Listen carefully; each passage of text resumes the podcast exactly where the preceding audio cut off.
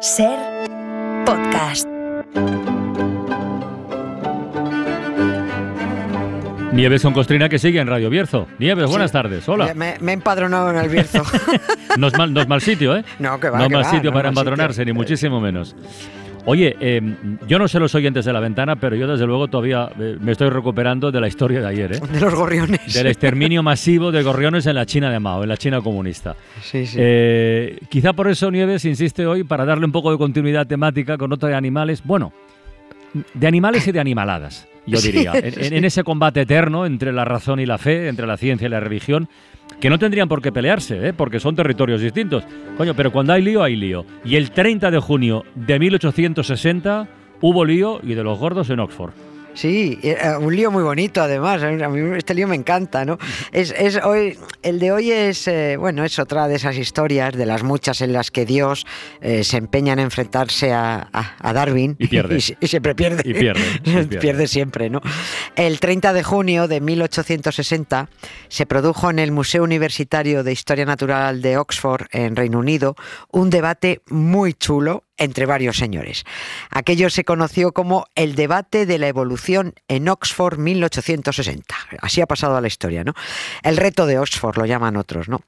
Fue una disputa, di- mm, iba a decir intelectual, pero no es, no es exacto, no es correcto decir intelectual. Digamos que solo fue un debate apasionante y entretenido. No, Ah, no puede ser intelectual porque una parte de los allí presentes manejaban datos, pruebas y hechos y otra parte no tenían ni un hecho, ni una prueba, ni un dato al que agarrarse. No tenían nada.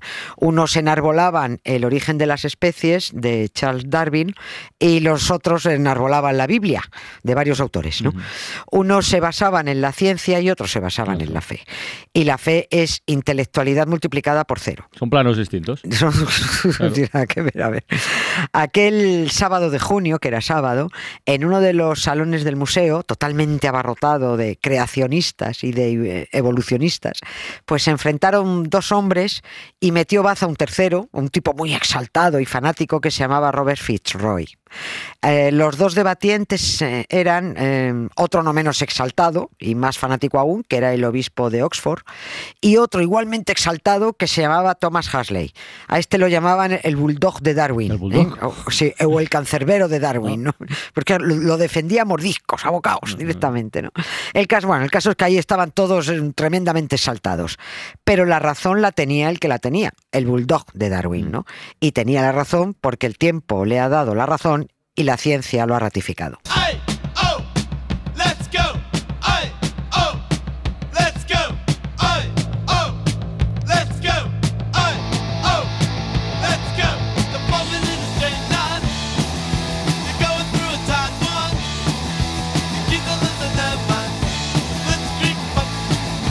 Por la fecha que hemos comentado, 30 de junio de 1860, estaba Sí. en pleno apogeo la teoría de la evolución, ¿no? Claro. Claro. Totalmente, acababa de, es que acababa de publicarse el, Un año antes, ¿no? Claro, el, el- Claro. el libro era de, de, de 1859, finales de 1859 salió, y en enero de 1860 ya hubo que reeditar 3.000 ejemplares porque aquello, bueno, me lo quitan de las manos, me lo quitan de las manos, fue la locura, ¿no?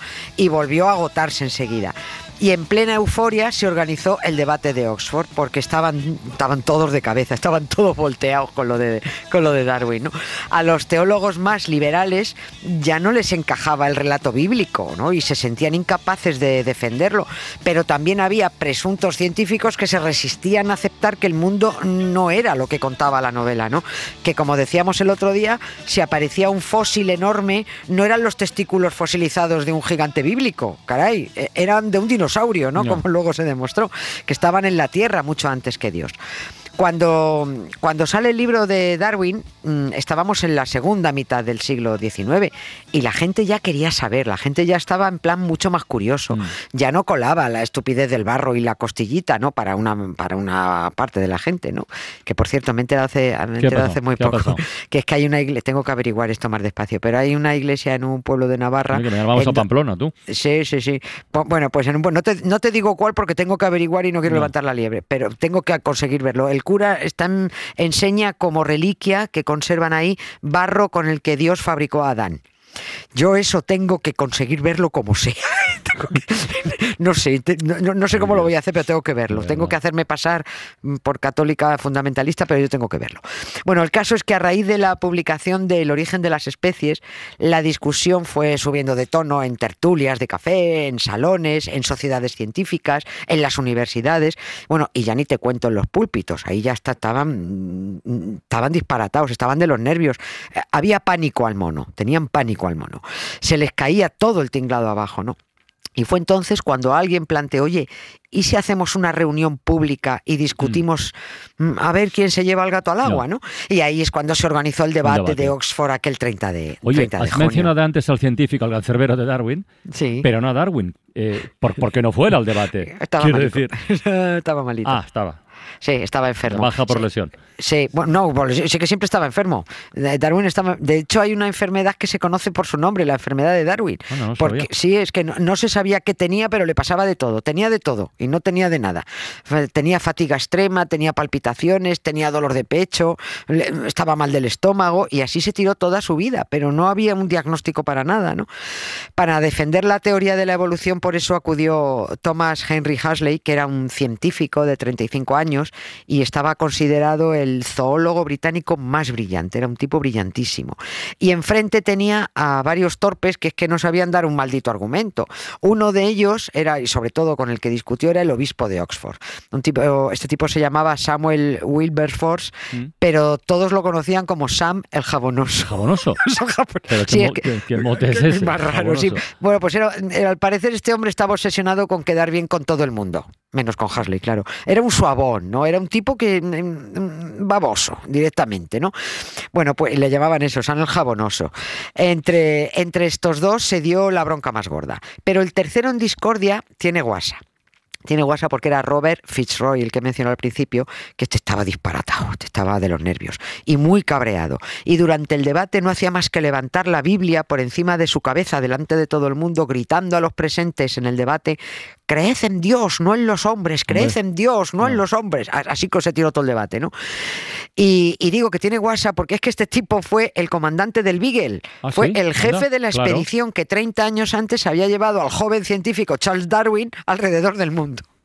y debo estar loco al atormentarme sin haber razón, pero voy a luchar hasta arrancar esta ingrata mentira de mi corazón. Pero que le molestaba tanto a este hombre. Estaba cabreado por, no sé, porque por haber contribuido sin querer a que el trabajo de Darwin saliera adelante. ¿o qué le- Claro. por qué le- ah, era por eso. Cla- claro, hombre, es Ah, que él sin ah. querer, él le lleva al, al gran viaje de donde Darwin Sí, saca su sí. toda su teoría, donde va confirmando todos sus, todas sus sospechas, ¿no? Eh, entonces, claro, él se siente muy culpable eh, y él era un creyente inquebrantable, ¿no? Dijo que se sentía traicionado por aquel maldito pasajero. Eh, que acababa de, de publicar aquel maldito libro que ponía en duda la creación divina, ¿no? Y, y lo peor es que se sentía culpable de la blasfemia evolucionista por haber llevado a Darwin a bordo en- de su barco, ¿no? Bueno, es una pena que no, que no exista una transcripción de aquel debate de Oxford, pero sí se sabe todo lo que ocurrió porque muchos asistentes dejaron escritos, hubo artículos, Ujú. se, pu- se publicaron muchísimos artículos en prensa. Es que, bueno, es que está considerado uno de los más importantes debates científicos Claro. de la, de la historia, Es que debió ser muy interesante. Oh, eh, aquello fue la leche, ¿no? Entre los momentos más espectaculares y, y que más se recogen en todas partes es cuando Sam el jabonoso, el obispo de Oxford, quiso hacerse el gracioso con el zoólogo Hasley y le preguntó en, en el momento del debate que si tan convencido estaba de que el hombre descendía del mono, ¿de dónde venía su descendencia? Le dijo, le preguntó si descendía del mono por línea paterna o por línea materna, ¿no? No. Eh, Hasley respondió que prefería descender del mono antes que de un hombre como el obispo. Tampoco se quedó corto la respuesta, No, no, ¿eh? Pero Joder, fíjate pam. que esto, es- esto lo he resumido mucho, pero como este era científico y era británico, se puso muy estupendo y empleó mejor oratoria para darle un guantazo al obispo con la mano abierta. Porque le dijo, si la cuestión es si prefiero tener por abuelo a un triste mono o a un hombre magníficamente dotado por la naturaleza y de gran influencia, que emplea esas facultades y esa influencia para el simple propósito de introducir el ridículo en una seria discusión científica, sin duda afirmo mi preferencia por el mono. Toma, vuelve a por Oh, más. oh. Vu- Vuelve a por más. No está mal. Buenísimo. Oye, ¿y el debate este de Oxford qué, qué repercusión tuvo por aquel entonces? Wow, tremendo. De entrada fue un impulso mm, tremendo a la teoría de la evolución de Darwin. Mm. Primero porque el obispo hizo un ridículo espantoso, sin un argumento que dar, salvo lo que decía la novela bíblica, ¿no? Segundo, porque Hasley estuvo brillante y contundente en todos sus planteamientos. Y tercero, porque el debate se celebró en un lugar abierto al público. Por eso no solo se propagó por toda Inglaterra lo sucedido aquel sábado 30 de junio en aquella sala del Museo de Historia Natural, es que aquello mm, trascendió a todo el mundo. ¿no? Se corrió por todas partes. Si eso se llega a haber celebrado, eh, ese debate en una institución más cerrada, por ejemplo, en la Real Sociedad Científica de Londres, eh, vamos, esto no habría trascendido lo mismo, porque los de la Real Sociedad eran unos casposos elitistas y muy clasistas, ¿no? La ciencia era para ellos y hablaban entre ellos, sí que trascendiera nada más, ¿no? Pero ya existía, lo bueno es que ya existía desde 1830 Ujú. en Londres una asociación que se llamaba Asociación para el Avance de, la- de las Ciencias, que se empeñó en abrir el debate a científicos y aficionados para acercar la ciencia a la sociedad. Pues ¿no? muy bien. Claro, era para que todo el mundo eh, tu- tuviera acceso a esos conocimientos. Esta asociación es la que organizó el debate en Oxford. Por eso trascendió todo lo dicho, porque las revistas científicas y los periódicos tuvieron acceso y pudieron publicar. El aforo de en aquella sala se reventó, se reventó en el debate. Tuvieron que cambiar de sala a última hora porque es que llegaron, se calculan, unas mil personas. Y aquello, bueno, estaban como, como piojos en costura, que decían. Y a la pasión de aquel debate, a- además, había que añadir el ambiente cargadísimo por la gente. Claro. Estamos a 30 de junio, ¿no? Y como, ya, como, como llevaban todas esas capas de ropajes, ¿no? Pues hubo desmayos de algunas señoras y los desmayos también salieron en los periódicos. Que por cierto, buena noticia que pudieran asistir mujeres a esas reuniones científicas, porque antes no se podía. Y Claro, es que esa fue, esa fue otra de las ventajas de esa asociación británica eh, que no hubiera sido posible en la Real Sociedad Científica. La que se desmayó fue Lady Brewster, ¿no? Pero, pero bueno, no saben si por el calor o porque le dio un soponcio al conocer que entre sus antepasados había un chimpancé. no, no está claro, ¿no? Y mientras el comandante del Beagle seguía agitando su Biblia y gritando que en ella estaban todas las respuestas. Las respuestas están. Claro que están, pero todas son mentiras. Aquel debate de creacionistas contra evolucionistas lo ganó la ciencia, evidentemente, porque los creacionistas tienen mucha fe, es verdad, y los evolucionistas solo tienen pruebas. Suscríbete Acontece que no es poco.